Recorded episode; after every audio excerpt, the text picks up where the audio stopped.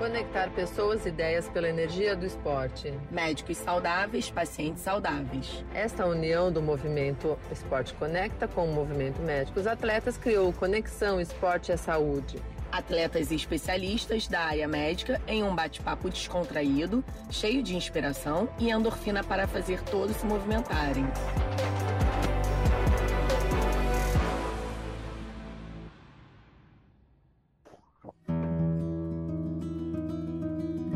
Boa noite, pessoal. Estamos ao vivo, mais uma live aqui para Conexão Esporte à Saúde.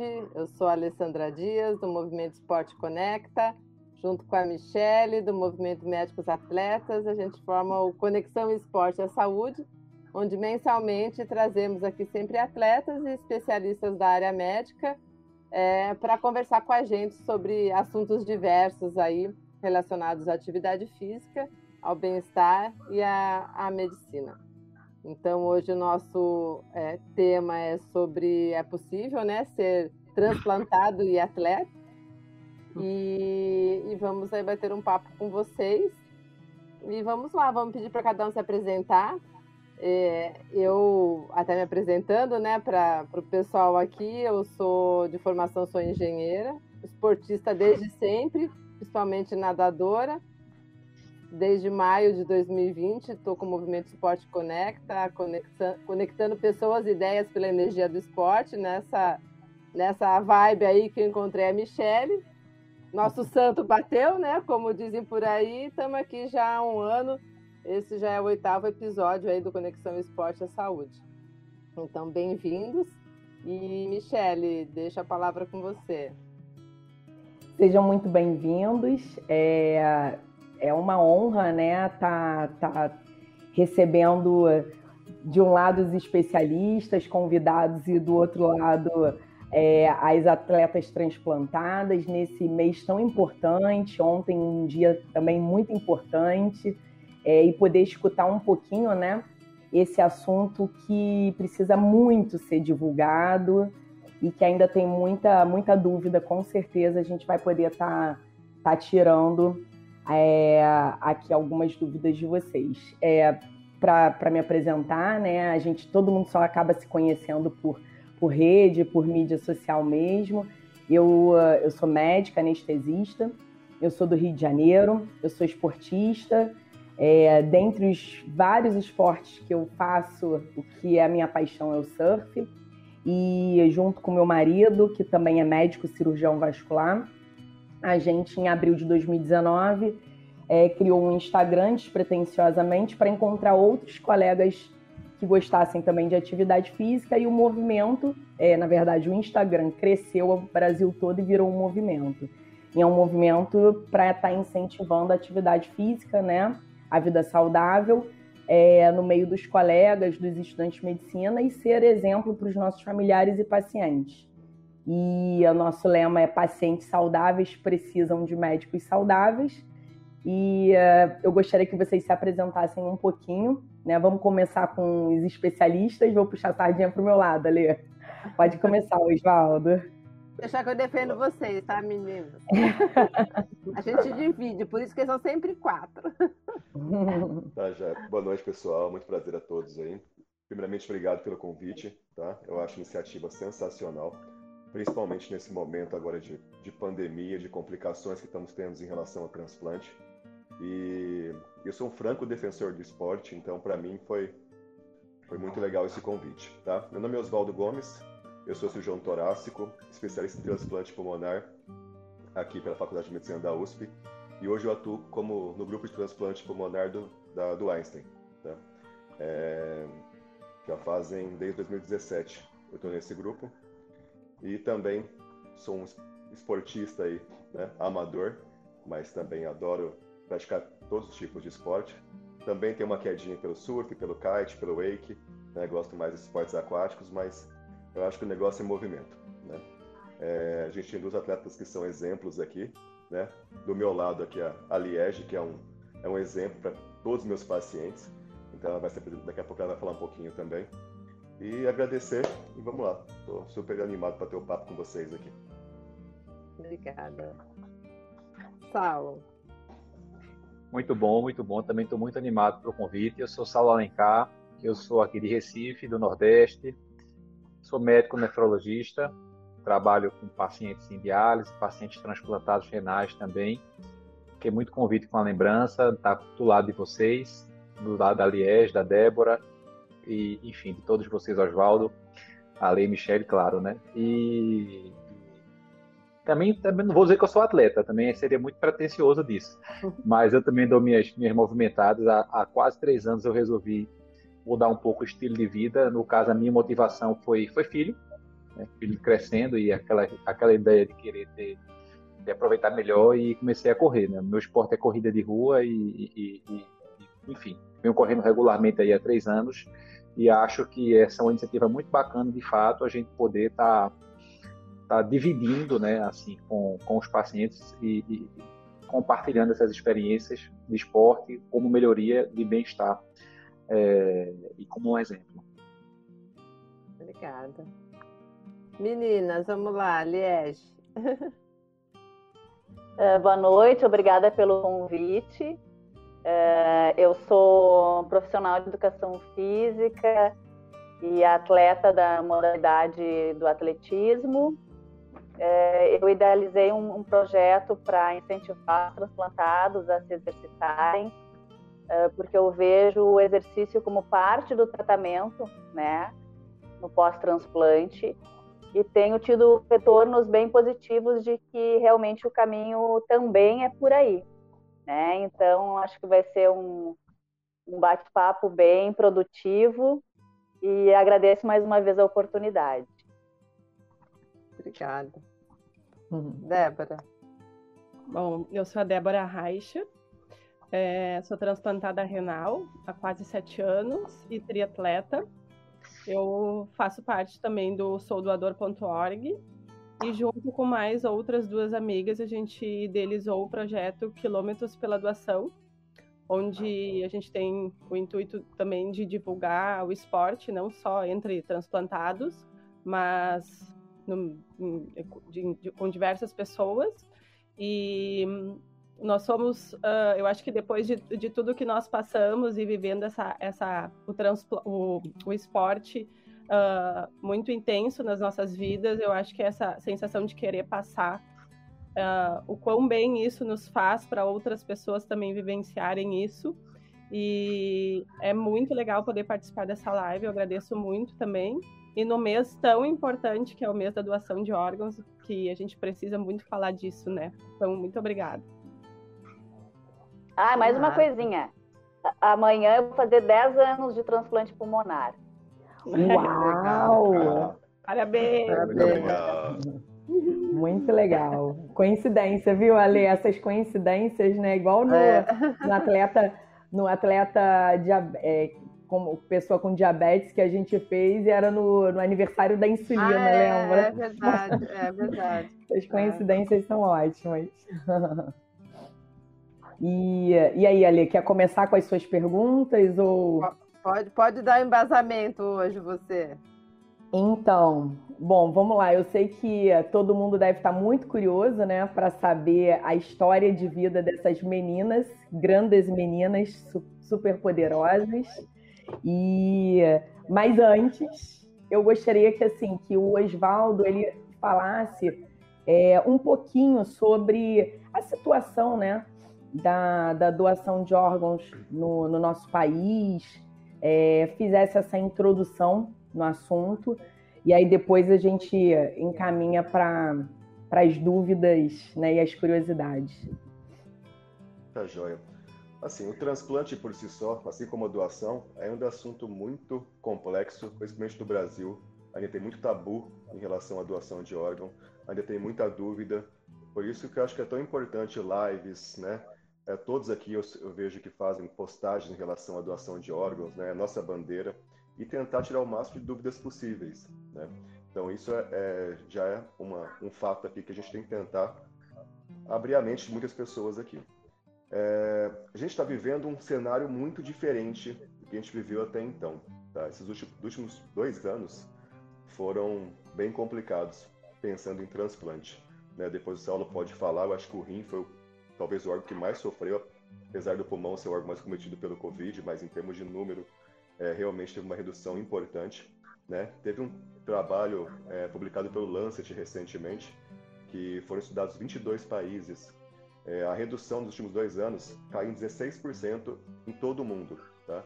mas o Brasil tem uma posição bem desfavorável em relação a isso, chegando em torno de 30% de queda nos últimos dois anos em relação a, ao número de transplantes em número absolutos. O pulmão por si chegou a reduzir em torno de 40%. Então a gente vive uma realidade bem diferente, um período muito crítico nesse momento. Por quê? Hoje o nosso doador, a gente tem que ter certeza que ele não tenha Covid, principalmente pulmonar. Eu não posso botar um pulmão com Covid em um paciente, transplantá-lo, imunossuprimi-lo. A gente teve casos assim nos Estados Unidos, teve casos assim em Toronto, e o desfecho foi muito ruim. Então, ou seja, eu preciso de um PCR Covid, eu preciso de uma tomografia de tórax nesse, nesse doador, isso tem muito lugar que não tem tomografia, que eu não tenho. Né? Você tem o doador, mas eu não consigo recursos diagnósticos para poder oferecer esse órgão para o né, pro, pro meu receptor. Então é mais um entrave.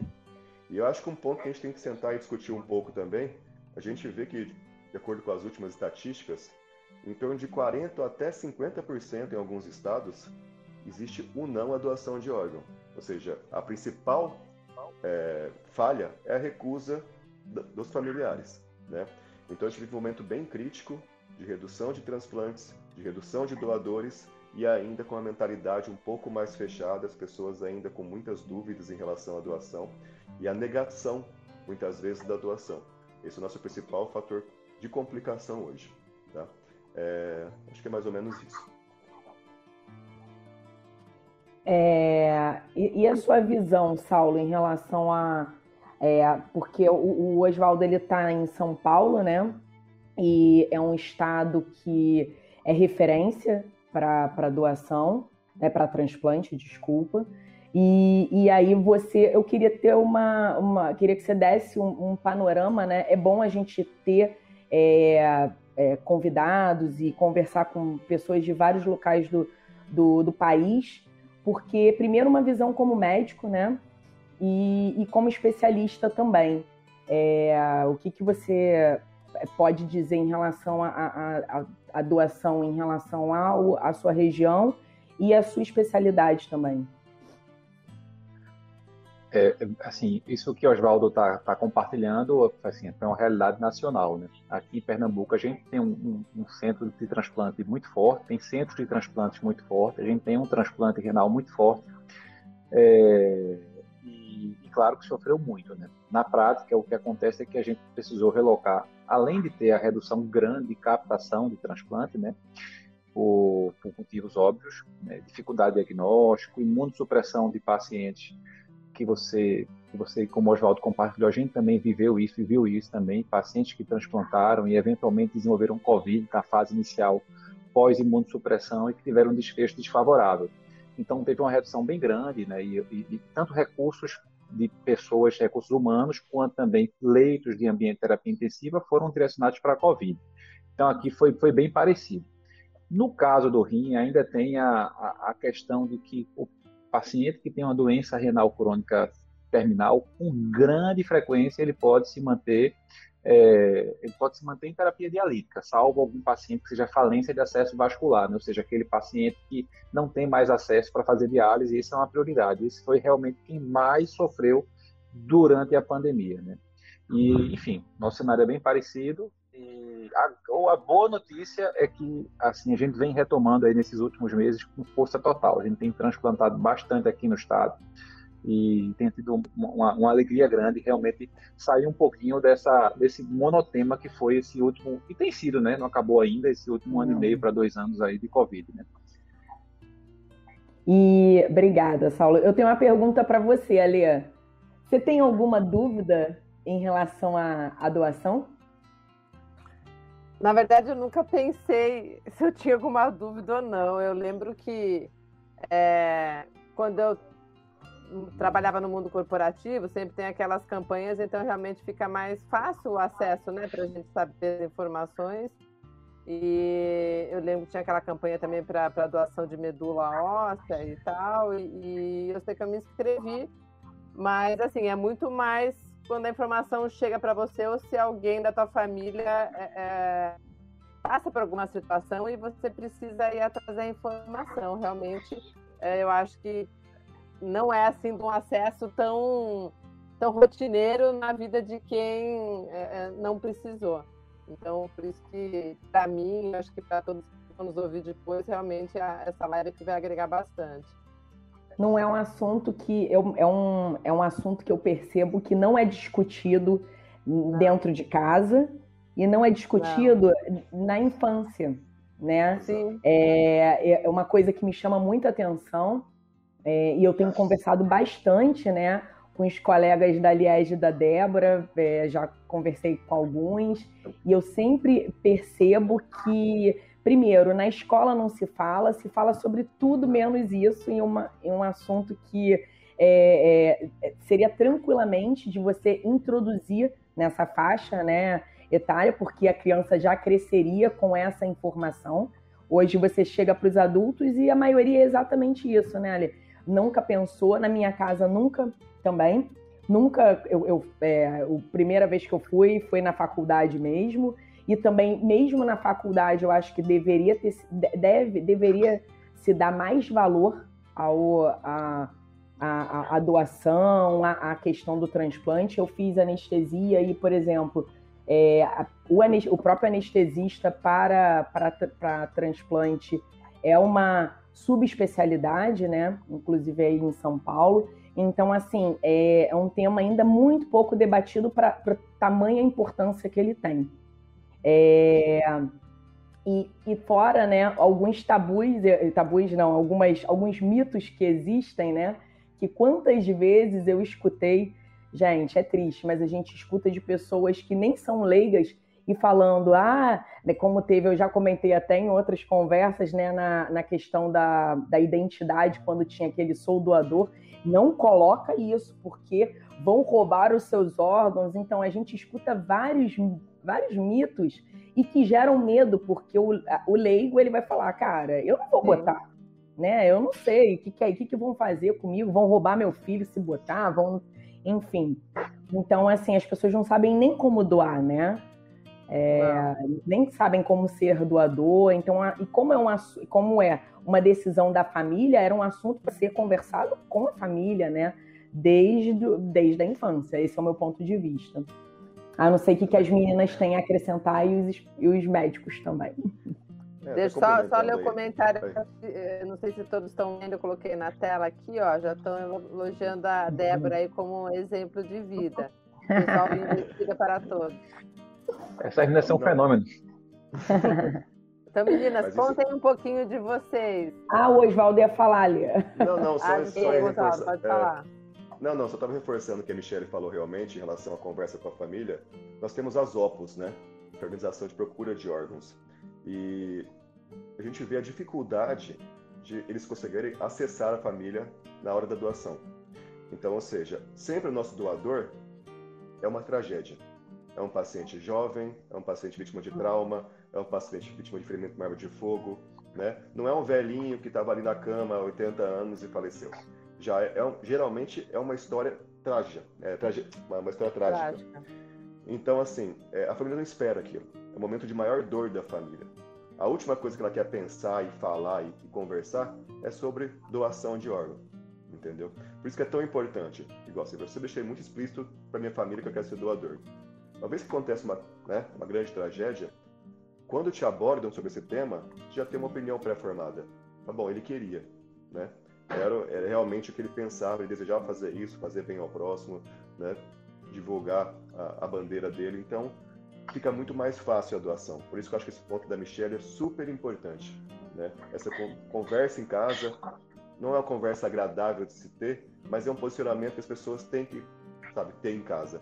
Isso facilita muito, tá bom? Deixa eu só fazer uma coisa. Eu lembro quando a gente vai renovar a carteira de identidade, não perguntam? Não. Aonde? Não mais. Não Tem mais. algum lugar. Não mais. Não mais, né? Mas então não. eu já, já, já respondi isso em algum lugar. Talvez já, minha família não saiba, então meu pai tá aí. Meu pai tá, tá aqui Vendo, eu sou doadora, viu, pai? Mas acho que eu também nunca falei pra ninguém. Vocês estão falando aí, mas é tão automático. Mas eu lembro que eu já preenchi. Tá gravado agora, né? Boa, é. Saula. Eu preenchi em algum lugar, então só falaram que tinha. Então, quando eu renovei. Ai, vamos Vai. lá, meninas. Puxa, eu queria... Eu queria que elas contassem um pouquinho do, do movimento que elas criaram aí. Então, Liege, mostra aí a camiseta e explica pra gente o que é a tua camiseta ali. Ah. Bom, uh, o movimento Cineste TX, né? É, eu iniciei para justamente motivar os transplantados a se exercitarem, né? Porque eu, como praticante de exercício desde pequena e profissional de educação física, eu senti no meu corpo os benefícios, tanto no pré quanto no pós-transplante, uh, dos exercícios, né? Eu falei, não, isso aqui eu tenho que, que passar adiante porque eu sentia o seguinte, que depois da alta da reabilitação pulmonar, uh, os pacientes não faziam mais exercício nenhum, né? E a gente recebe a orientação de que continue, né? Porque no caso do transplante pulmonar especificamente, a gente tem que promover a expansão desse pulmão novo que chegou para a gente, né? E o exercício é um excelente aliado para isso, né? Então eu comecei a gravar na pandemia alguns videozinhos para treinar em casa, com exercícios de fácil execução, assim, e com esses acessóriozinhos, né, que, que todo mundo usa, é, cabo de vassoura e bolinha, é, para incentivar os transplantados. E, e, no canal do YouTube começaram a surgir algumas dúvidas sobre alguns exercícios. Bacana. E eu criei então um canal, um canal de WhatsApp. E aí uhum. então as os transplantados começaram a se manifestar ali e, postar exercício, o que estava fazendo. Todos os dias tem gente postando exercício. A, Débora já fez parte do, do grupo uh, de WhatsApp, ela faz parte do semestre TX também, né? Uh, e a gente está porque assim os, os, uh, os, programas eles vão se é, é, uma grande rede, né? A gente vai uh, agregando um ao outro, né? Assim como tem o Sou Doador, do qual eu também faço parte, e voltando só um pouquinho na, na questão que a Michelle falou, dessa cultura doadora, a gente luta tanto pela lei Tatiane, que é justamente incluir o, o tema uh, na escola e no meio acadêmico. Ontem, aqui em Porto Alegre, foi aprovada a lei para implementar esse tema nas escolas municipais de Porto Alegre. Então, ontem foi um, um dia muito contente, assim, muito feliz para nós, porque já vai começar nas escolas daqui do município a, a, inserção desse tema da doação de órgãos, né, que é muito importante mesmo, porque a criança ela é, um, ela é um vetor maravilhoso de, de propagação dessa ideia, né? E, então, assim, e o projeto surgiu assim, né, Ale?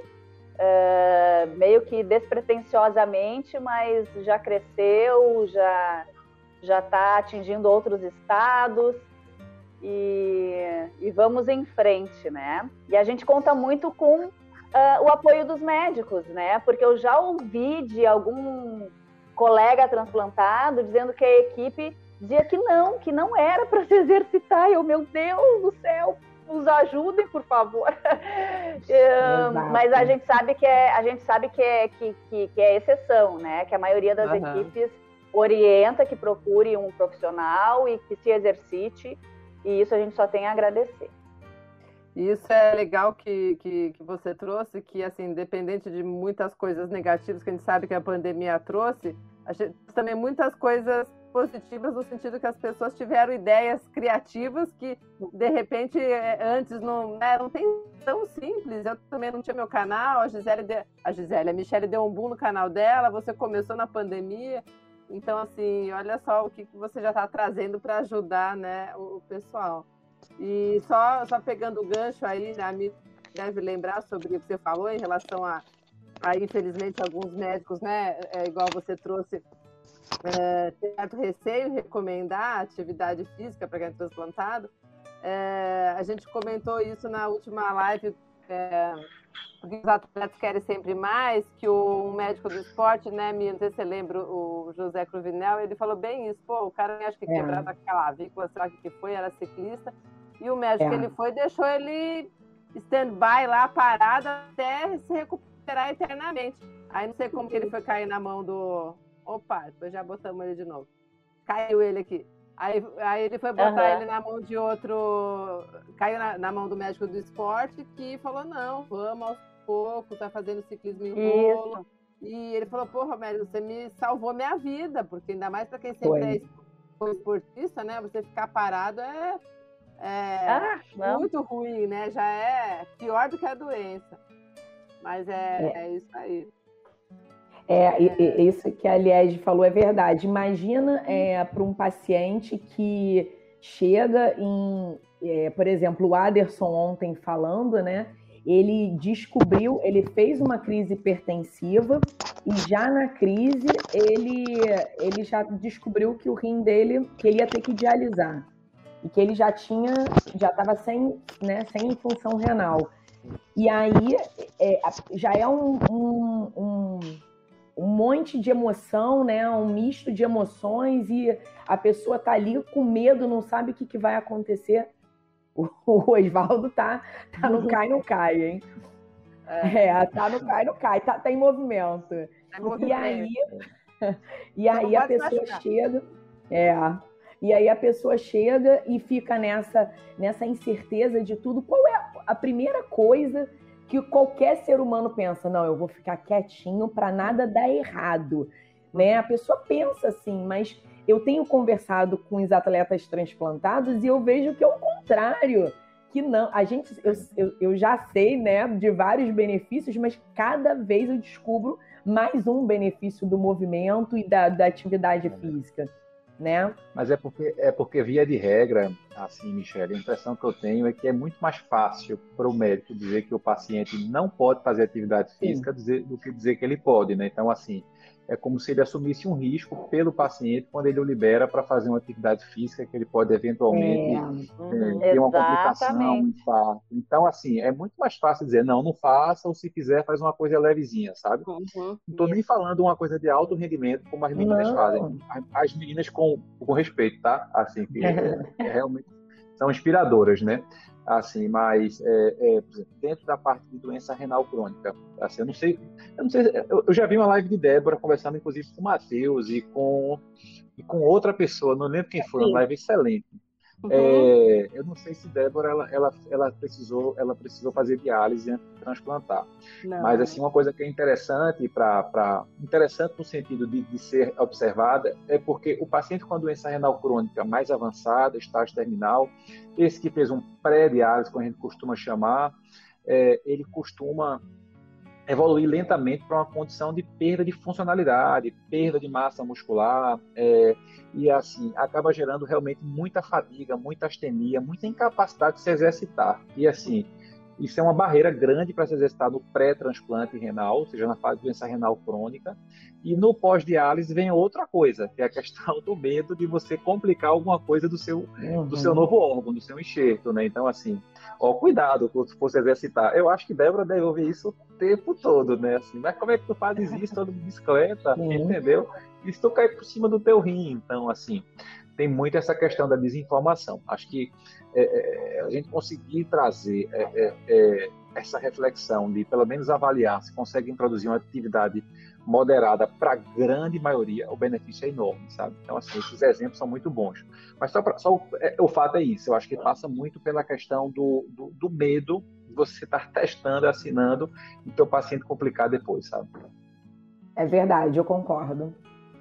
Ô, Liege, Bom, por favor, coloca o nome aqui no comentário do seu do Instagram e do movimento e para a gente compartilhar aqui, porque daí fica gravado também mais fácil ah. depois. E... É, falta a Débora, né? Falta a é, Débora falar Débora. do. Eu ia comentar essa questão que o, que o Saulo falou sobre ouvi o que né, as pessoas ficam preocupadas, inclusive minha médica, quando eu resolvi que eu queria fazer triatlo. Eu fiquei com medo de falar para ela, porque ela é super cuidadosa, sabe? E eu pensei, eu fiquei me ensaiando uma semana inteira, como que eu vou falar para minha médica que eu quero ser triatleta? Ah, você não Mas era? Débora, um problema assim, Agora voltou, hein, Osvaldo? o quanto tu fazia atividade tá física durante. Sim, estamos, estamos eu, te ouvindo. Sim, estamos te ouvindo. O quanto Ah. você fazia de, de atividade física antes de, Do, do transplante? antes de transplantar? Isso. Ahn, eu fazia. Eu não era atleta, né? Eu não tinha um esporte para chamar de meu, mas ah, Ah. eu fazia é, musculação, academia, funcional, esse tipo de coisa. Porque eu sempre tive um. um- um- um- foi, foi mais para cuidar da saúde mesmo. Porque aos 15 anos eu descobri que eu estava com colesterol lá nas alturas, assim, quase em 500. Nossa. E Poxa, E aí começou, na verdade, assim, eu, eu, eu fui procurar um médico porque eu comecei com perda auditiva aos 15 anos. E aí esse, ah, o otorrino me falou, olha, eh, tu é muito jovem para ter uma perda auditiva, vamos investigar para ver se não tem alguma alteração em algum exame. E aí veio a surpresinha lá de, do colesterol super elevado. Então, aos 15 anos, eu já comecei a cuidar da alimentação, atividade física, e foram anos assim, e, e- então eu sempre ah, estive ativa, né? Mas um pouco antes do transplante, eu, eu decidi parar ali uns seis meses antes do, do transplante. Eu, eu resolvi que eu não queria mais ir para academia, porque eu estava extremamente fraca já, extremamente debilitada. É, era quase que não estava ganhando nada com aquilo, sabe? E eu estava assim emagrecendo muito também, e a preocupação da minha médica na época fosse que se eu perdesse muito peso, eu não ia poder transplantar.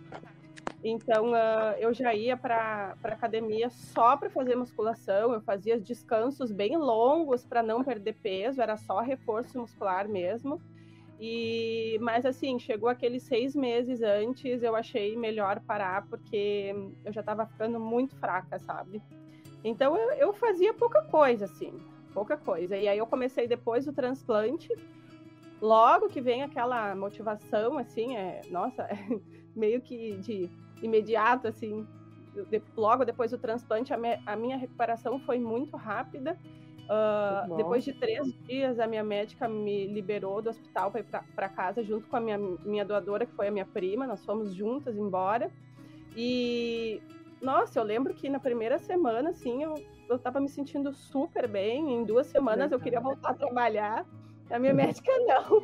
A energia toda, né? Veio com a energia toda esse Veio. Era como se tivesse trocado realmente assim, uma peça de um, né? Pensa, botou a pilha nova ali e voltou a funcionar.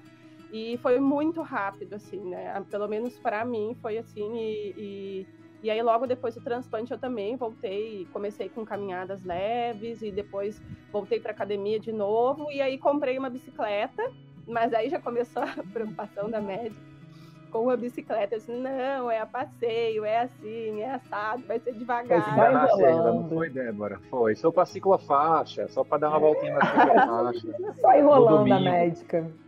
Isso. Deus tá assim, vendo, viu? Nem eu esperava o que viria mais três anos depois, viria o, o, o triatlon na minha vida e nem eu esperava por isso. Ah, muito Que legal. bacana. Que bacana. Isso faz quanto tempo? Desculpa se você falou, eu me perdi. Que eu, que eu estou, ah, que eu sou transplantada há sete É anos, isso. quase sete. Sete anos. Estou no, estou no triatlon há quatro anos. Ah, muito bacana. Olha, parabéns para vocês. Depois eu, depois eu quero ouvir também a história de vocês, que vocês estão cheias de, de medalhas e troféus aí e participam de campeonatos de alta performance. Eu já estou sabendo aqui. Ô, ô, Débora, deixa eu só te perguntar, que eu também não sei se você falou. Qual foi a causa é, da insuficiência renal? Ah, é. Pois é, essa, essa causa é meio que uma incógnita. Às vezes eu, eu até fico. ahn, eu tenho dúvidas até hoje. Ahn, eu fui diagnosticada com síndrome de Alport, pela questão da perda auditiva, né? Uso prótese auditiva. Mas na minha família, né? Para quem conhece, talvez o Saulo vai ter um, um conhecimento maior sobre a síndrome. É, teria que ter mais pessoas com a síndrome na família, né, para Uhum. para ter mais certeza. Mas ah, na minha família, a, a, a minha avó teve insuficiência renal e mais ninguém. Então, e quem tem perda auditiva na minha família sempre teve desde muito jovem, foi meu avô, uh, marido da minha avó, no caso. Então, assim, uh, foram gente, uh, os médicos na época foram eliminando, né, todas as possibilidades. Uhum. Eu até o pessoal aqui na, de Porto Alegre ficou com muita dúvida. Eu fui a São Paulo, consultei com um médico em São Paulo e ele também ficou com muita dúvida mas uh, pelas eliminatórias aí de possibilidades, os médicos uh, concluíram que poderia ser síndrome de Alport. Mas que também não teria como reverter, né? Quando eu, quando eu descobri a insuficiência renal, eu estava com 30% do, da função. Então, uh, não tinha mais muito o que fazer também, né? E e aí o processo foi muito rápido. Eu fiquei quatro, eu não cheguei a fazer diálise, mas eu fiquei quatro anos no tratamento conservador. Entendi. E só para as leigas de plantão aqui, a síndrome de é o quê? Albert. Alport. É, a síndrome de Alport ela causa perda auditiva e pode causar a perda visual também. No meu caso, eu não tenho, eu tenho miopia, mas eu não tenho nenhum indício de, uhum. de perder a visão. E Oswaldo, uh, a questão, né, um pouquinho voltando é, é, em relação à a, a, parte do transplante em si, e, e é, é, concentrado em mais em que estado do, do Brasil? Porque tem mais essa, né? As pessoas que precisam ser transplantadas, elas têm que e para qual região do país ou qual estado especificamente? É, exato. O transplante renal, acho que o Saulo depois pode falar, é um pouco mais difundido, né? Os outros transplantes também. Mas o transplante pulmonar, né? A Liege sabe bem disso também, é um transplante tem pouquíssimos centros no Brasil, né? Hoje a gente tem dois grandes centros que realmente são ativos, que é São Paulo e Porto Alegre, né? São os dois transplantes, são os dois serviços que têm mais, é, vamos dizer assim, volume tá bom? Que tocam praticamente 90, 95% dos transplantes pulmonares no país hoje. Aqui em São Paulo temos dois serviços, né? Cancor e o Einstein. É... O que acontece é o seguinte, Rio Preto começou agora, é, já faz dois anos já, lá o Serviço Nacional de Base de Rio Preto. Ainda o serviço um pouco incipiente, mas estão lutando, estão tentando estabelecer esse, esse serviço lá. Eu acho que fizeram dois ou três transplantes no ano passado, esse ano já fizeram três ou quatro, né? É, Fortaleza também tinha um serviço, mas já faz uns 4 ou 5 anos que não tem nenhum transplante, né? É, Belo Horizonte está tentando formar um grupo de transplante pulmonar, mas ainda não tem. E o Rio de Janeiro, a gente faz até uma tutoria para eles aqui do Einstein para o Rio de Janeiro. Estão voltando, depois de quase 15 anos, fizeram o primeiro transplante pulmonar no Rio de Janeiro. Se eu não me engano, foi em agosto. Né? Aonde, Oswaldo? É, no, é o INCA, né, que chama? O INCA. Isso. É, eles fizeram tutoria com a gente aqui, vieram acompanhar alguns transplantes e estão tentando agora voltar a fazer aí. O transplante pulmonar é certamente um dos mais complexos para serem feitos. Assim. Ele demanda uma estrutura muito grande, que vai desde circulação extracorpórea, ECMO, né, fisioterapia, pneumologistas, infectologistas, uma estrutura muito grande que exige bastante recurso. Tanto é que no Einstein a gente faz pelo PROAD, né? Então, nossos pacientes são 95% SUS, né? E exige realmente uma, uma equipe muito bem coesa e muito bem treinada. E então o que acontece? O que a gente mais se padece são os pacientes de outros estados que não conseguem, muitas vezes, é, não tem condição, porque qual é a condição do paciente transplantar? Ele tem que mudar para cá, né? Ou para Porto Alegre. Essa é a grande, vamos dizer assim, história do transplantado que uhum. vai muito de encontro ao esporte, que é aquela fase, é a grande história da superação, né? Por isso que eu acho que o esporte tem essa bandeira tão grande com o transplante. Porque esse paciente, se não tem uma condição financeira adequada, o que acontece? Ele tem que sair, sei lá, do Nordeste, ele vai sair do Espírito Santo, do Mato Grosso do Sul, né? Vi um paciente ontem de Mato Grosso do Sul, não tem trabalho em São Paulo, não tem como se vincular, mudar para cá, o custo de vida aqui é alto, então, ou seja, tem que estar aqui presente para estar próximo, né, para ser transplantado, fazer toda a reabilitação dele, toda a fisioterapia, reabilitação cardiopulmonar dele. Então, ou seja, ele não é muito, muito difícil sem um apoio, sem ONG, sem incentivo, né? A pessoa mudar do seu local, da sua cidade, do seu trabalho para poder ter esse benefício médico, vamos dizer assim, de saúde. Então, isso a gente tem lutado para tentar formar novos centros, formar, né, Rio Preto está indo super bem, Rio de Janeiro voltando, Belo Horizonte querendo formar um centro. Precisamos de mais centros transplantadores de pulmão no país. Isso é fato, né? E bom, basicamente é isso. Então a gente tem, tem lutado para conseguir aumentar o número de centros e consequentemente também aumentar o número de doadores. Depois que o paciente ele é, é reabilitado, né, do, do transplante, ele pode voltar para. Ele geralmente volta e pode voltar para a cidade dele ou Sim. não? Ele tem que ficar. Porque tem, é, tem, tem uma frequência né, nas consultas é, e ele poderia só ficar indo para as consultas de, de, de, controle, né? Do, é, da pós-reabilitação. É, o transplante pulmonar em si, assim, não, né? Vai ficar um período inicial aqui. Isso varia uhum. muito, né? A gente não tem uma data fixa, assim. Uhum. Tem pacientes que realmente ter uma evolução super favorável, sem complicações, sem rejeição, né? Consegue se reabilitar super bem. Então, a gente consegue fazer um acompanhamento um pouco mais distante, né? Mas esse um ano antes, praticamente um ano após o transplante, ele acaba ficando morando aqui próximo ao hospital, um lugar de fácil acesso. Isso aí é inviável. É, uhum. é quer dizer, é, é inevitável. É, é inevitável, na verdade. Uhum. Doutor Saulo, você quer acrescentar alguma coisa em relação a isso, esse ponto? Não, é, realmente assim, é um transplante bem mais complexo, né? Como o João disse, o de pulmão. O transplante renal é um transplante bem, bem, bem mais comum, assim, é um transplante retamente fácil de execução, né? Veja, a Débora comentou que ela recebeu uma doação e teve alta na história normal com dois, três dias o rim funcionando quando é um transplante liso, como foi o dela. É mas, assim, eu, eu, acho que o grande desafio do transplante renal é o pós-transplante. Né? Você, o paciente às vezes fica muito bem e acaba que, eventualmente, ele dá uma, uma farrapada nos medicamentos, faz rejeição pós-transplante, pode fazer. É, mas é um transplante que realmente recupera, na grande maioria das vezes, a funcionalidade é, do paciente para níveis é, pré-doença renal, assim, sabe? Então, é, é um resultado muito bom também e bem mais acessível, né? Então, assim, a gente tem uhum. Vários, acho, acho que virtualmente, praticamente todas as regiões do país transplantam, quase os, os, grandes estados também transplantam rim aqui de uma maneira bem mais tranquila, né? E também é um transplante que a gente pode fazer com doador vivo, né? São poucos os órgãos que a gente pode, pode fazer isso, né? Isso facilita bastante. Eu queria perguntar para a Liege, eu não, eu não, sei se você comentou inicialmente, qual que foi o motivo de você precisar fazer o transplante de, de pulmão? Ah, eu tive fibrose pulmonar.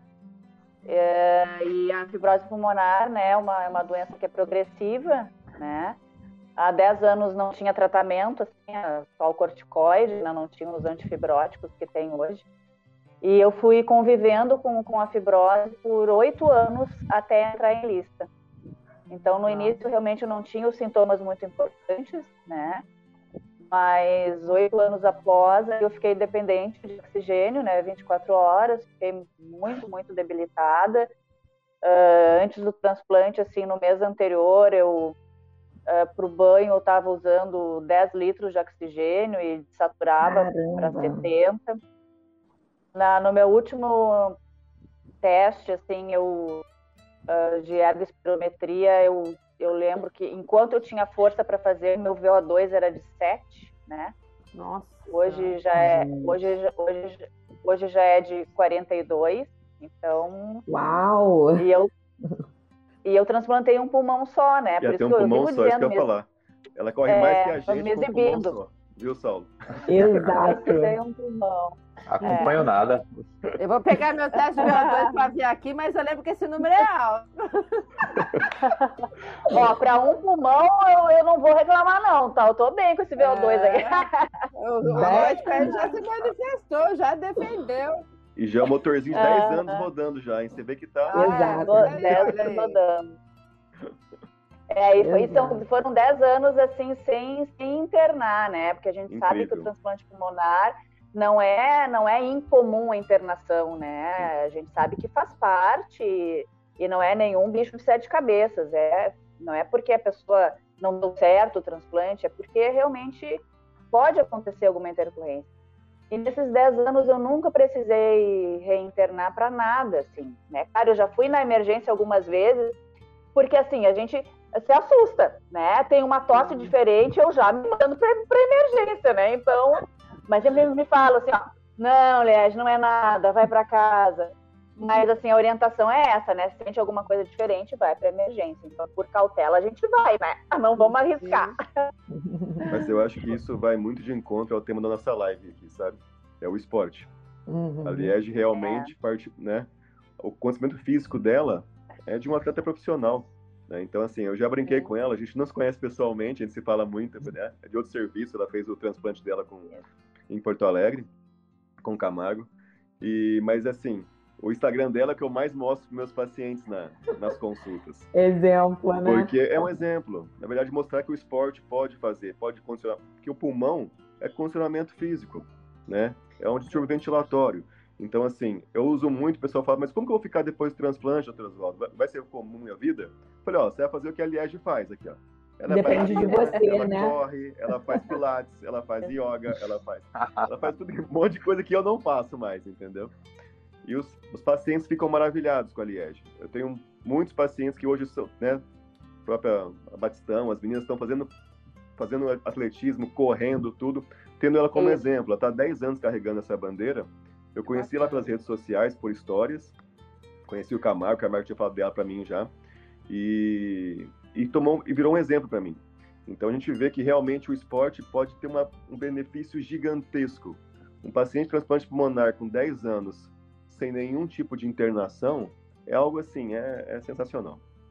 Olha aí, ó, não sei se é tua, se é tua é, paciente ou conhecida, mas já está defendendo o que você fala mesmo da Liege aí, ó. Ah, o, ah é a mãe do Caio. É a mãe, a mãe do Caio, eu acho. É uma o querida. Caio o Caio já está fazendo, um paciente né, meu aqui, dele. transplantado. Ah, o Caio também está fazendo atividade física, fazendo musculação, ele posta e marca Liege lá, faz. Olha aí, que legal. Tava levantando peso, tá sensacional, menino. E é, deixa eu fazer uma pergunta em relação a, a seja transplante pulmonar ou, ou, ou renal. Existe algum estudo que mostre é, o transplantado com e sem atividade física?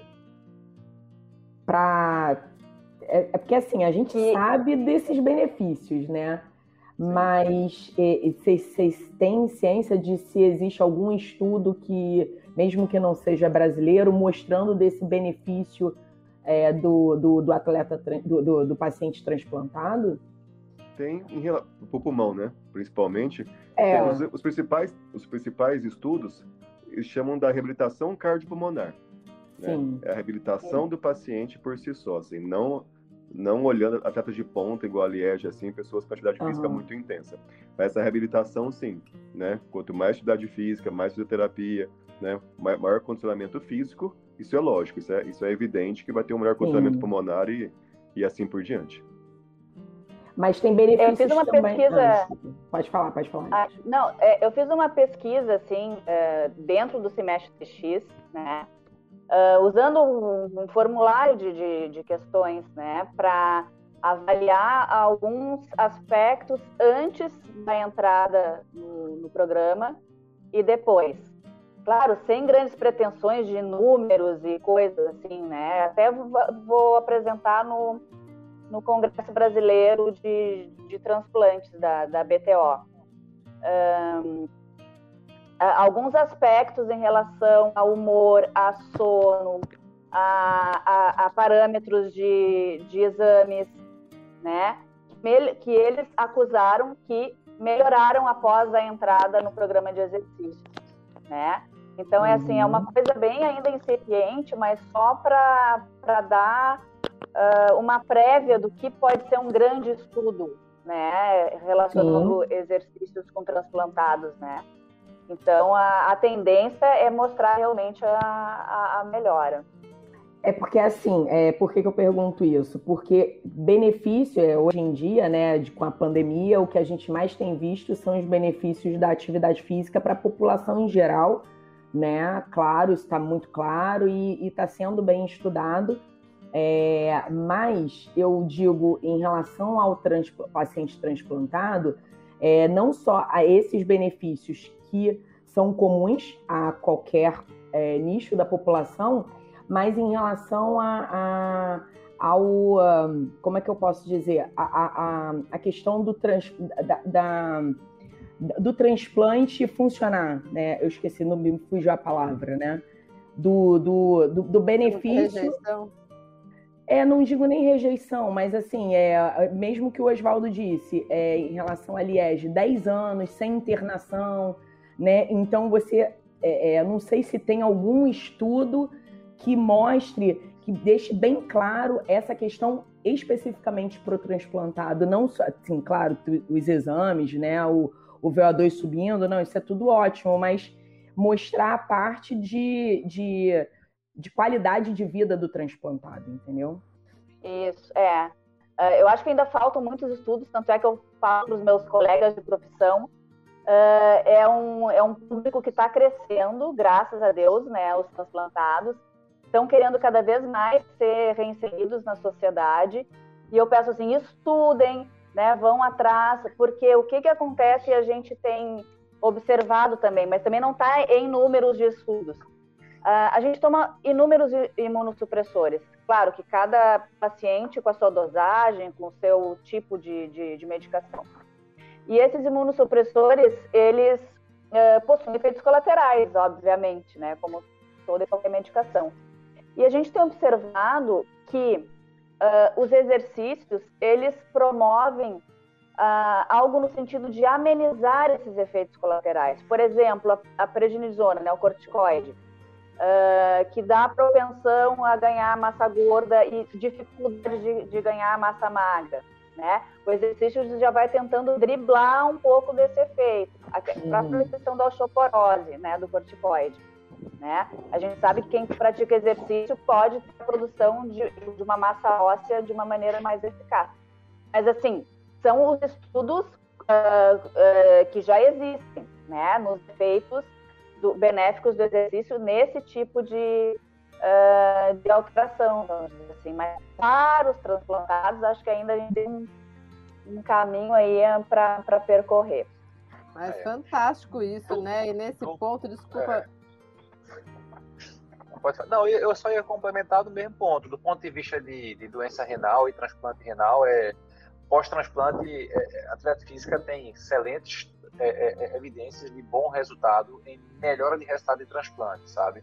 Alta mais rápida, uma menor incidência de função retardada de enxerto, melhora do perfil metabólico muito dentro do que Liege falou, muito parecido, tá? Então, assim, no pós-transplante tardio, evidentemente que além de melhora de qualidade de vida, melhora de indicadores de saúde mental, menor incidência de depressão, por exemplo, é, a, como é que se diz? A gente vai ter, assim, a gente tem muitas complicações associadas à imunossupressão. Acho que isso é uma coisa que precisa ser bem dita, tá? Então, a pessoa, ela passa a ter um aumento, eventualmente, da chance de morte por causas cardiovasculares. Alguns dos imunossupressores, por exemplo, aumentam a chance de ter diabetes, né, obesidade, sarcopenia, perda de massa muscular.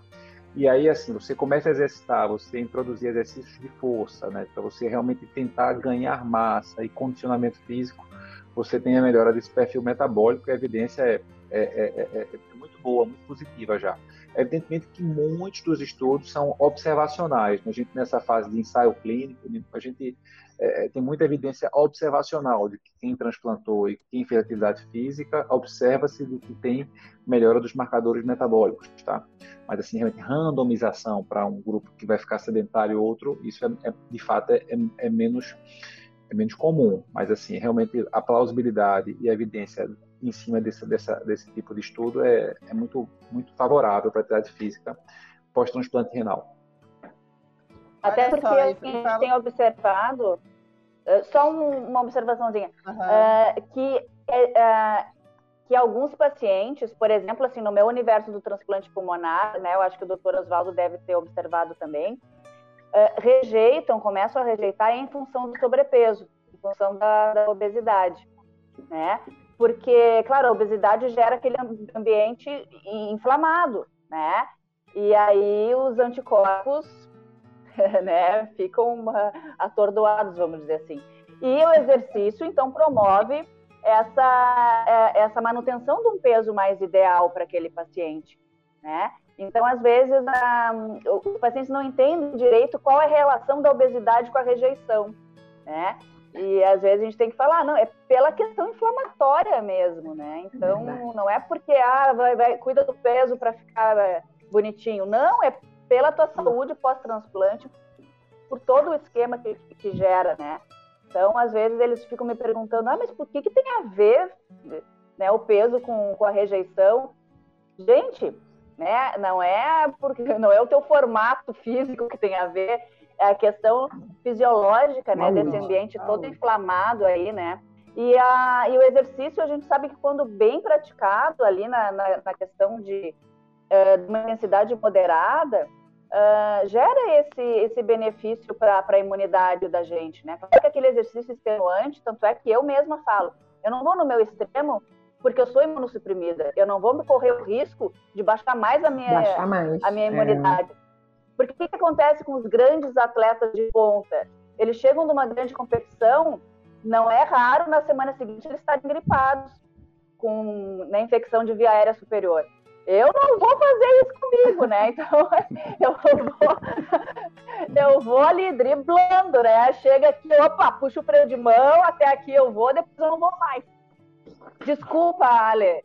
Não, não, não, tranquilo. Só queria perguntar para Débora, já que você falou do moderado, mas ó, até copiei do Instagram dela aqui né? Que nós temos uma atleta do time Brasil aqui de transplantados, que ela já depois de transplantada virou, ó, foi internacional. Então conta um pouquinho pra gente. Depois do susto que você deu na tua médica de querer ser triatleta, você fez só um pouquinho mais, né? Ah, é, pois é. é. A, a, médica liberou, né? Liberou, até porque eu acho que tem que ter essa, essa conversa aí bem franca entre entre paciente e médico. Uh, eu acredito que também ela teve uma, uma confiança, porque me comprometi algumas coisas, né? Uh, é o que a Liege falou ali, ter alguns cuidados, ter um acompanhamento bem legal com um nutricionista, ter um acompanhamento bem legal com um treinador que, que sabe da tua condição, né? Então, tem várias pessoas aí me auxiliando, que pessoas que estudaram muito o meu caso e pessoas que eu confio muito e sei que elas estão ali me auxiliando e dando o melhor para que eu fique bem também dentro do que eu faço. E então, assim, eu, eu fui inspirada pela Liege, né? Porque eu, eu vi uma reportagem dela uh, falando que ela tinha ido para os jogos na Espanha. Ela recém tinha voltado dos jogos e eu, eu pedalava de mountain bike naquela época, bem assim, de boa. E fiquei sabendo dos jogos e eu fiquei extremamente curiosa para saber o que que, o que que, como assim jogos para transplantados, o que que é isso? Acho que eu quero participar. E aí eu fui conversar com um, um, um amigo meu que é personal, foi que foi com quem eu treinei até, fiz a musculação antes do transplante, fui levar para ele essa ideia dos jogos e ele falou assim para mim, ah, Débora, como tu tem pouca massa magra, né, tá nessa condição aí do já fazia um tempo, né, que eu tinha transplantado, mas eu não, eu não, assim, não tava com, com bem ainda de massa magra, né? Eu não estava fazendo muito reforço nem nada. E como eu ia, já queria, estava pronta para começar alguma coisa, estava super empolgada. Ele disse assim para mim: quem sabe tu faz o triatlon, porque o triatlon tu vai fazer tudo, vai, vão ser três modalidades ali, mas tu, tudo mais devagar, assim, tu vai começar mais devagar e tal. E eu, na hora, topei, né? Vamos, vamos encarar isso aí. Tô super disposta a fazer qualquer desafio, quero fazer. O legal foi que eu tive que aprender tudo, eu tive que aprender a nadar, a correr, a pedalar com todas as técnicas, bem coisa de atleta mesmo. Isso para mim foi super desafiador. E, e aí então a gente, eu conheci a Liege no, eu não sei se foi na Argentina que eu te conheci, Liege, se a gente se conheceu antes. Mas a gente é... se conheceu, acho que naquela corrida do Sou Doador, não foi? Ah, tá. É, a gente fez uma corrida. Depois nós fomos para Argentina. É, fomos para Argentina competir no latino-americano. E lá eu fiquei com a medalha de ouro no, no triatlon. E aí tive as opções ainda de medalhar em cada modalidade individual. e acabei medalhando também na, na bike e na natação, medalha de prata. Arrasou! e depois a gente foi ainda para Inglaterra, que aí foi o Mundial, né? Que, gente, coisa mais maravilhosa desse mundo que é, eu sempre falo que é, é, a gente se sente realmente uma atleta porque eram em torno de 2.500 atletas de Olha 60 e poucos países, eu não sei os números exatos assim, mas a gente se sente assim e, e, e não só isso, né? Tu tá com, ah, reunido com outras pessoas que passaram por é, situações semelhantes e de diversas situações, tem histórias diversas para se contar, sabe? A gente acaba se conhecendo também aqui no Brasil, né? Isso, isso agrega muito para quem é transplantado é, essas inspirações assim que eu encontrei a Liege depois eu trouxe outras pessoas comigo também que se inspiraram na minha história e isso é muito bacana e aí lá na, na Inglaterra então a gente teve essa experiência eu tive né que foi o meu, meu primeiro mundial Uh, fiz o, a prova de triatlon lá e voltei com a medalha de bronze. E foi uma experiência incrível também. E a gente já tá, já quer se preparar aí para ir para o próximo, que vai ser na Austrália. Que legal. Que legal. Aí, parabéns, é parabéns.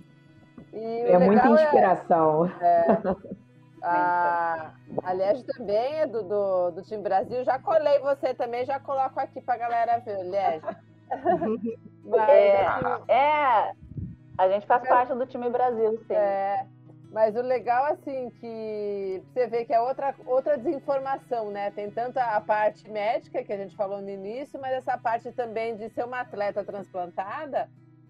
Gente, eh, se a gente se passou na mídia, passa assim de relance, a gente não sabe. É, Eu não sabia não que sabe. tinha um time Brasil para transplantado.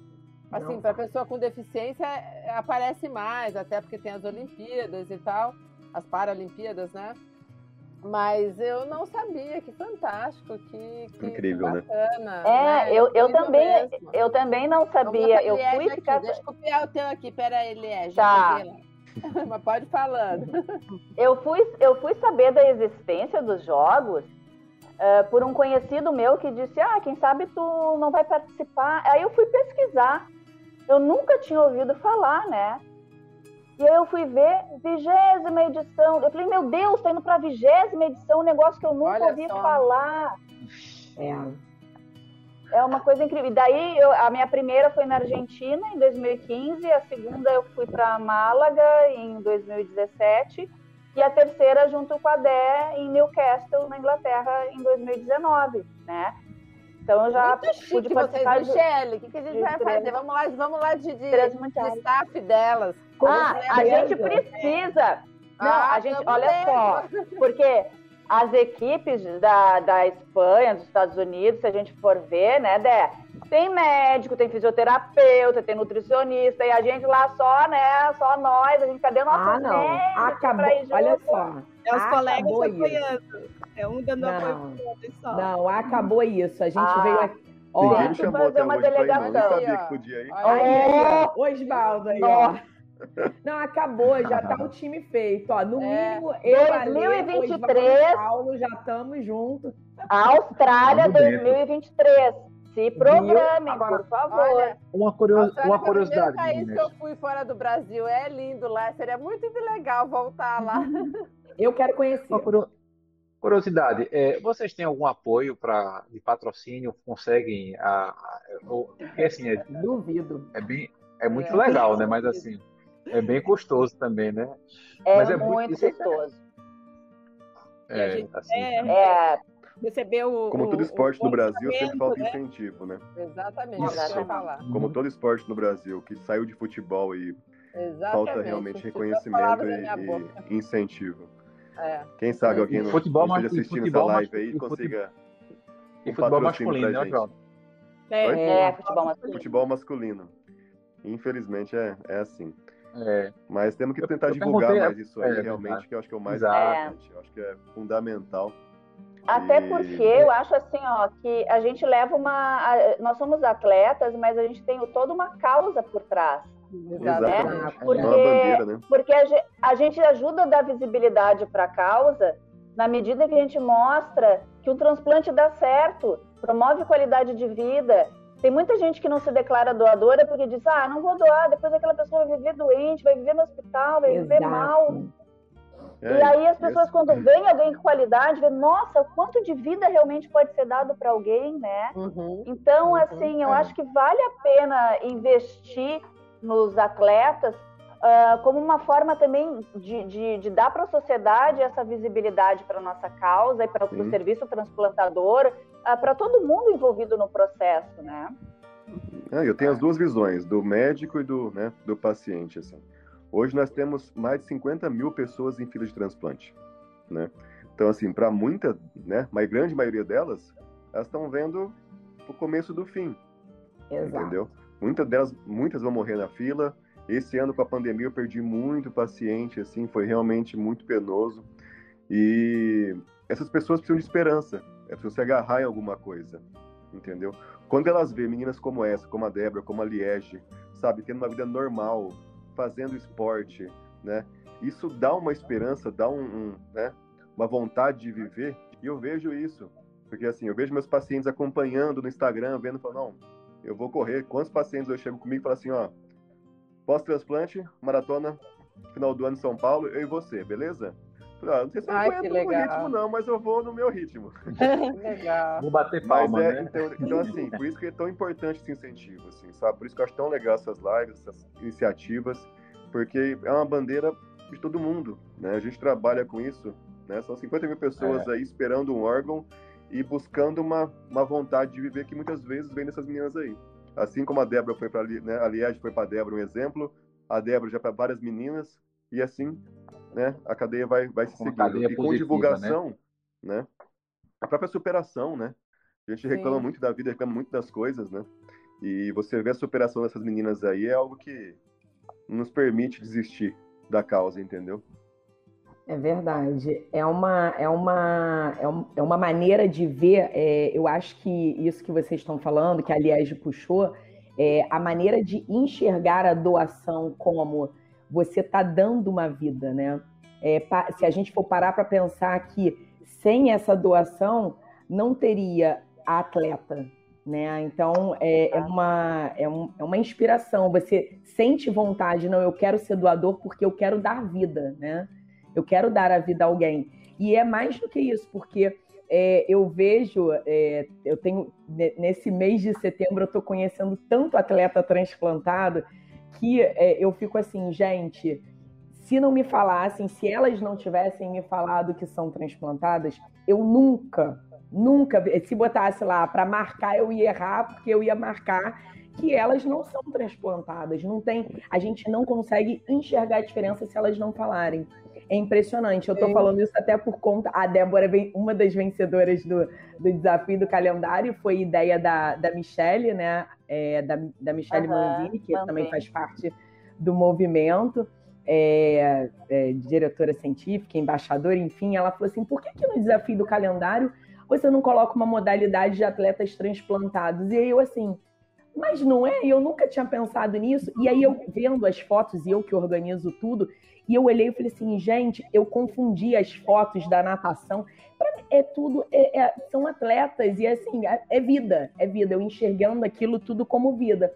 O único que é, chamou atenção diferente, ontem meu marido falou, né, que meu marido é cirurgião vascular e a gente hoje teve fístula e é fístula e um monte de fístula e aí aí ele falou assim, olha, o Aderson tem uma fístula aqui, ó. Aí eu falei assim, uhum. olha que eu sou anestesista, eu faço as anestesias. Eu falei assim, como assim? Ele, esse cara tem que ganhar, ele, tem, ele corre com uma fístula. Calma aí. É, ontem na live a gente chegou a falar isso, por quê? Porque ele logo ele olha para os braços, enfim, claro. a visão do especialista.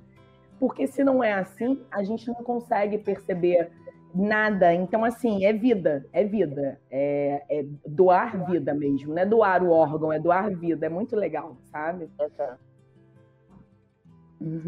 É muito bacana. E assim, é, e você vê é, essa coisa de eu também tô conhecendo muita gente por causa né, do, do esporte e, e, e das lives.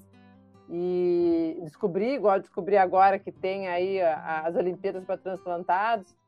Conversei já com para-atletas também, e a questão de superação que o doutor Oswaldo trouxe é impressionante como realmente é, o esporte faz bem. É, se fosse pensar né, na sociedade de forma geral, é uma pena que, que não é valorizado como a gente entende e sabe que precisaria, seja para transplantados, seja para pessoas normais, seja para é, é, eu tenho um, um, podcast onde uma amiga minha, ela é atleta guia para pessoas com deficiência visual, então ela é embaixadora aí também de, é, é do benefício que traz para as pessoas com baixa deficiência visual correr e ser inserida na, na sociedade. E, e aí tá, traz todos os benefícios físicos associados, né? Mas é, é, tanto acho da parte da medicina, como a gente falou inicialmente, como da parte de profissionais da área da educação física que, que precisam ter esse conhecimento e também saber hum. e de repente não ter medo de treinar vocês, né? Tem muito isso. Hum. Exatamente, tem muito colega médica... meu que não, não, que tem muito é. medo de transplantado. É, é. Exatamente. Então tem muito medo. É. Avançar, tem medo. Eu não é. sei, eu não sei treinar transplantado. É. Eu falei, gente, mas é o mesmo treino, só que com um olhar diferente, claro, Sim. né? É. Mas claro, eu entendo também que é, é muito novo, esse universo é muito, uh, às vezes para próprios médicos é, é, é um meio diferente. Assim, eu já eu já fui em algumas uh, consultas onde me prescreveram anti-inflamatório, por exemplo né? E, e aí a gente tem que avisar que a gente não pode, né? Eu, eu travei, né? Não, pode falar. Não, para mim não. Não travei? Tá. Não. E, mas assim, é uma coisa que é, né, é, é muito particular desse universo. Então a gente vai relevando assim e vai entendendo realmente os meus colegas de, da profissão que eu, que eu, eu entendo o receio deles, né? É um público que está chegando cada vez mais e, graças a Deus, está querendo se exercitar, né? E a gente, assim, hoje eu estava conversando com uma aluna, né, que já tem uns 70 e poucos anos, e ela disse: Eu sempre me mexi, sempre me, me exercitei, uh, tinha que ter um programa de política pública para a gente, né?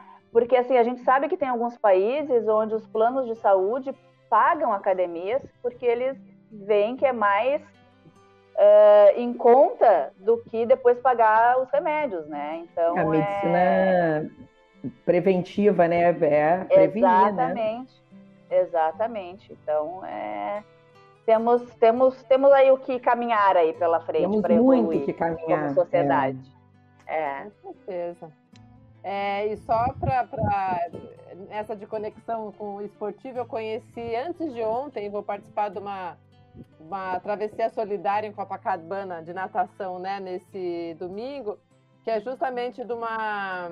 Estou até vendo aqui, acho que vou fazer live com eles amanhã, mas acho que vale a pena, porque quando eu falei para eles participarem né, da live hoje, para nos ver, ver a gente aqui, né? Eles falaram que o ano passado a travessia que eles promoveram foi relacionada à doação de órgãos. Então, eles Olha, sempre. É, é, uma comunidade compassiva.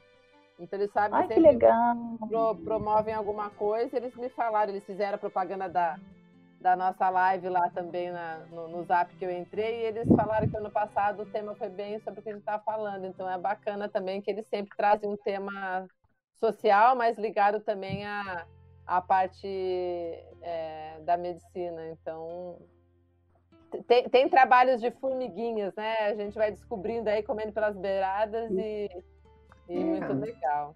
É se unir, né? Se unir para a gente se fortalecer e poder difundir o que a gente acredita, né? Olha, eu, Jonas, já estamos com uma hora e 13, quase 14 de live. Eu já aprendi muito aqui com vocês. Né? Não sei se vocês têm algum, quem ainda está nos ouvindo aí, se tem alguma coisa para para comentar, se querem fazer alguma pergunta, se vocês querem pontuar mais uh, alguma coisa. Oswaldo, não some ainda não, você ficou preto aqui pra gente, você tá aí, mas... Não sumi não, ah, teve, que... teve, um doador ligando aqui agora, só foi, foi dar uma olhadinha só. Ah, então tá. Eu acho que é da central aqui. Não, médico é assim, né? médico é assim. Foi nada. O João foi tomar uma tacinha de vinho. Esse problema é nosso, né? Culpa é. Desculpa. Cortei. Eu tenho uma pergunta para Débora. Fugindo um pouco, mas tendo a ver, é porque a gente é, acabou falando, né? Vocês acabaram falando um pouco da história, como é que foi. E eu queria, a Débora falou que a doadora foi a prima dela, né? Eu queria só saber como é que foi essa, essa questão, né? Porque é, é uma relação de muita. Eu, eu acredito que essa relação do doador e do receptor é uma relação eterna, né? Assim, uma gratidão eterna, né? Eu queria escutar um pouquinho é, como é que foi essa, essa situação de vocês duas. Tá. Uh, a minha prima, ela, quando ela ficou sabendo uh, que eu precisaria de um rim, ainda não, não tinha assim, ah, vai, vai ser para imediato, né? Mas futuramente, a gente não sabe quando. E aí foi se aproximando e um dia ela falou para mim assim, o teu, o teu doador está mais perto do que tu imagina. Uhum. E, e eu estava assim super tranquila e a, a minha família obviamente estava muito preocupada. Ai, como é que vai ser? Vai para fila? Não vai?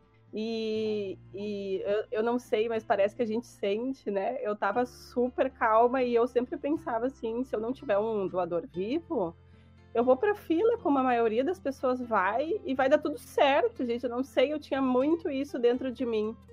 E, e aí, até que um dia ela chegou para mim e disse: Débora, eu quero fazer é, os exames de compatibilidade e eu quero muito te doar um rim. Oh. Na, na hora. Eu fiquei sem reação, gente. Eu comecei a chorar e deixei ela falando, assim, saí caminhando, deixei ela falando. E fiquei extremamente emocionada, porque eu acho que tu ouvir isso de uma pessoa assim é, é muito grande, sabe? Até me, me emociona. E... Ai, muito lindo. E, então a gente começou todos os, o, o processo assim, de de testes que tem que fazer, né? Os, os, exames de compatibilidade. E ela teve que fazer também muitos exames antes para ver se ela estava bem de saúde, né? Porque os médicos não iam fazer um, um transplante com uma pessoa que não estivesse saudável. Sim. E, e eu ainda brinco, brinquei com a minha médica, porque ela, a gente fez todos os exames, estava tudo certo. E aí, ah, então tá, o rim esquerdo dela vai ser teu. Eu não me lembro qual que foi tirado, acho que foi o esquerdo.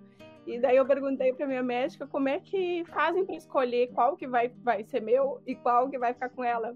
Daí a minha médica falou assim, Débora, o que é o, o melhor, o top, top vai ficar com ela. O, o step vai para você. É o step. O top do top vai ficar lá. E eu disse, olha, qualquer um me serve, né? E a gente, assim, eu, eu sempre tentei levar tudo de forma muito leve, sabe? Sempre tentei junto com ela e eu brincava com ela e dizia: Olha, se tu quiser desistir, ainda dá tempo, viu? e a gente foi para o hospital um dia antes, né, do, do transplante, para ter todo um preparo e tal. E eu lembro que a gente acordou no outro dia, assim, super cedo, acho que era umas 5 da manhã que eles nos chamaram. E a gente se preparou, estava indo para a sala de cirurgia, para o bloco é, cada uma numa cadeira de rodas e tinha, acho que eram dois enfermeiros nos levando para a sala. E eu, na hora, ainda brinquei ali, vamos apostar uma corrida, vamos brincar, não sei o que, super animada, né? Claro, alguém tinha que deixar aquele negócio ali, mas uh, não tão tenso, né? Porque era aquela coisa de quem está recebendo ali não tem nada a perder, né? Porque já está numa situação assim super debilitada e ela muito segura de que, quando, quando eu dizia para ela, ainda dá tempo, viu? Ainda dá tempo de desistir. E ela dizia, ai, Débora, para, para com isso, não vou desistir, não sei o quê, né? Então, eu tentei levar dessa, dessa maneira. Uh, ela estava muito segura, ela sabia o que ela queria, ela estava muito decidida. E foi uma emoção também quando veio o teste de compatibilidade ali que mostrou que éramos compatíveis, né? Também foi muito, uma, uma foi muito legal. E com certeza que é uma, é uma gratidão que a gente leva, assim, tanto que depois, quando eu me tornei atleta, nas provas que eu fiz, é, eu levo ela sempre junto no, no, no meu pensamento. É muita gratidão, né? É tu pensar que, pô, eu tô aqui porque é. ela me, me deu a, a, a, vida, né? Pela segunda Sim. vez. é, me deu é, uma chance de, de estar fazendo tudo isso que eu estou fazendo. Então, é, nossa, é, sem palavras, assim. Eu acho que todo, todo transplantado se sente muito grato, né, pelo seu transplante, pelo seu doador, e eu tenho essa possibilidade de falar, a gente se, não se vê muito, assim, ainda mais depois da pandemia, mas a gente conversa bastante no WhatsApp, assim, e ela faz parte das, das minhas orações, e e não tem como não, né? Então, foi muito que legal. legal. Muito legal, viu, Alê? É. Muito linda. Obrigada, obrigada pelo teu depoimento aí. Não tem como não, não se emocionar, realmente. Verdade. Bom, gente, eu acho que a gente conseguiu, é, nessa uma hora e vinte aí, tá abordando um pouquinho de tudo, né? É, é, um assunto muito grande, a gente podia ficar aqui horas falando, repetir a live, falar só de doação, só de transplante, só de esporte pré-transplante, esporte pós-transplante. Eu acho que assim é um assunto muito grande, muito rico. É, mas o nosso objetivo aqui realmente não é estar tá, é, se estendendo e ficar uma, uma conversa chata, né? Ficar repetitivo, mas a gente poder estar tá passando é, e pontuando é, essa, esses tópicos que, que a gente escolheu como os mais importantes para todo mundo estar tá, tá sabendo e quem tiver dúvida aí, é, a gente sempre marca né, o, o, os perfis de vocês, então é, podem estar tá entrando diretamente em contato com vocês ou com a gente, a gente passa para eles. É, eu queria muito agradecer é, a presença de vocês. É um, esse mês, como eu já disse, está sendo muito especial. É, tá, tá, é, é um, tá sendo uma, um novo conceito né, que a gente está trazendo para o movimento Médicos Atletas. E como a gente já falou aqui, né, é, no mundo médico e dos estudantes de medicina, principalmente, é, eu acredito que não é um assunto muito debatido. Então, quanto mais a gente falar, é melhor. Por isso que tão, eu estou fazendo o máximo de, de bate-papos e lives. E, e, se vocês quiserem estar tá introduzindo, estarem falando um pouquinho aí é, de mais alguma algum assunto para finalizar, fiquem à vontade. E aí, alguém ah, quer eu só falar? quero agradecer. Eu só quero agradecer também o convite e, e assim agradecer uh, tu teres uh, abraçado a causa, Michele, uh, porque é, é, é desse, desses aliados assim que a gente precisa. Obrigada, Ale, por ter aberto esse espaço no teu canal também, porque às vezes a gente fala de doação de órgãos, acha que está falando muito e quando a gente sai na rua a gente vê que não, né? Não. Que ainda é pouco. Então, assim, quanto mais aliados assim de peso a gente tiver, é melhor e a gente é muito grato por isso. Obrigada, doutor Oswaldo, pelo excelente trabalho que fazes aí pelo transplante pulmonar. É algo assim que a gente vê que faz a diferença, né? Esses pacientes que eu vejo que me marcam uh, e, e, que são do, do, ali do Einstein, eu fico assim muito emocionada com a evolução deles. Então sou muito grata por isso também. Obrigada, doutor Saulo, pela, uh, pelas contribuições, pela presença. E obrigada, minha amiga Débora, né, por ser uhum. linda e inspiradora desse jeito. É só gratidão. Obrigada a todo mundo.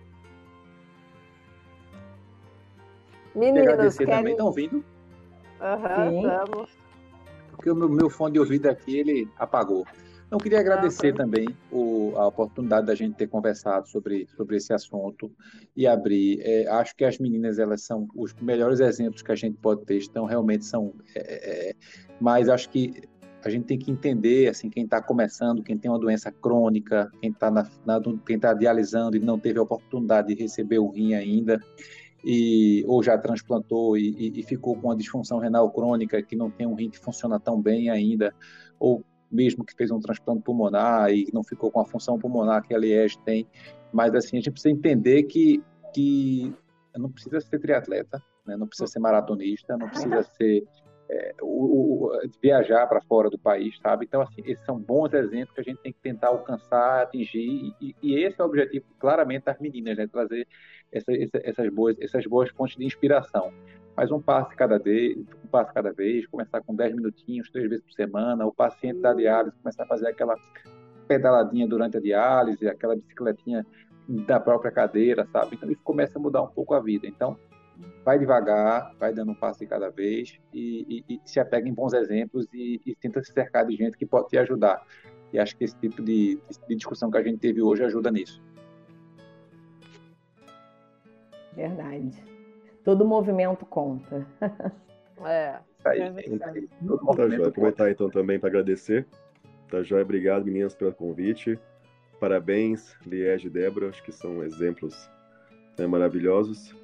É, obrigado, Saula, pela, pela companhia também do Saula, parceria aí. Prazer te conhecer também. É, bom, eu faço palavras do Saulo as minhas também, para não ficar repetitivo. E eu acho que essa é nossa bandeira, é igual a Lê falou, são trabalhos de formiguinhas. Mas o que eu falo, se essa live aqui, uma pessoa se sensibilizou com a história da Débora, com a Liege e virou doador, talvez oito vidas foram salvas, né? Então acho que é, é assim, uma formiguinha, mas aquela velha fábula da conchinha, né? Que você levou na estrela do mar, que você pega da areia e põe na água, né? Tem milhares, mas para aquela que você colocou fez diferença. Então, é a mesma coisa. Eu acho que se a gente tiver um doador que assistiu essa live resolveu ser doador, tivemos, né, futuramente um, né, uhum. oito pessoas agraciadas por órgãos aí, já valeu a pena todo o nosso esforço. Tá joia? Obrigado. Valeu por tudo aí. Olha, eu também queria... Ah, desculpa, faltou a Débora. Os convidados é, primeiro. Obrigada pelo convite e eu acho que todo mundo aí já deu uma, uma palhinha do que realmente importa, né? Uh, a gente está aqui sempre tentando movimentar ao máximo esse assunto e para doação de órgãos e para os próprios transplantados, pessoas que estão na fila, é muita gente que, gente, que muitas pessoas que a gente quer atingir, né? E eu acho que de pouquinho em pouquinho a gente vai levando isso. Uh, ainda falta muita informação, as pessoas ainda estão muito desinformadas, mas eu acho que uh, com cada, cada um fazendo um pouco e a gente, a gente se unindo, onde a gente conseguir se unir, a gente vai levar mais informação. Então, muito obrigada, foi extremamente importante e bora divulgar essa, essa live aí para que possa atingir mais pessoas. É então, ó, boa noite. Beijo para vocês. Boa noite. Boa noite, pessoal. Obrigado. Valeu. Boa noite. Valeu. Muito obrigado noite. mais uma vez, pessoal. Tchau, tchau. Obrigada. Tchau. Tchau.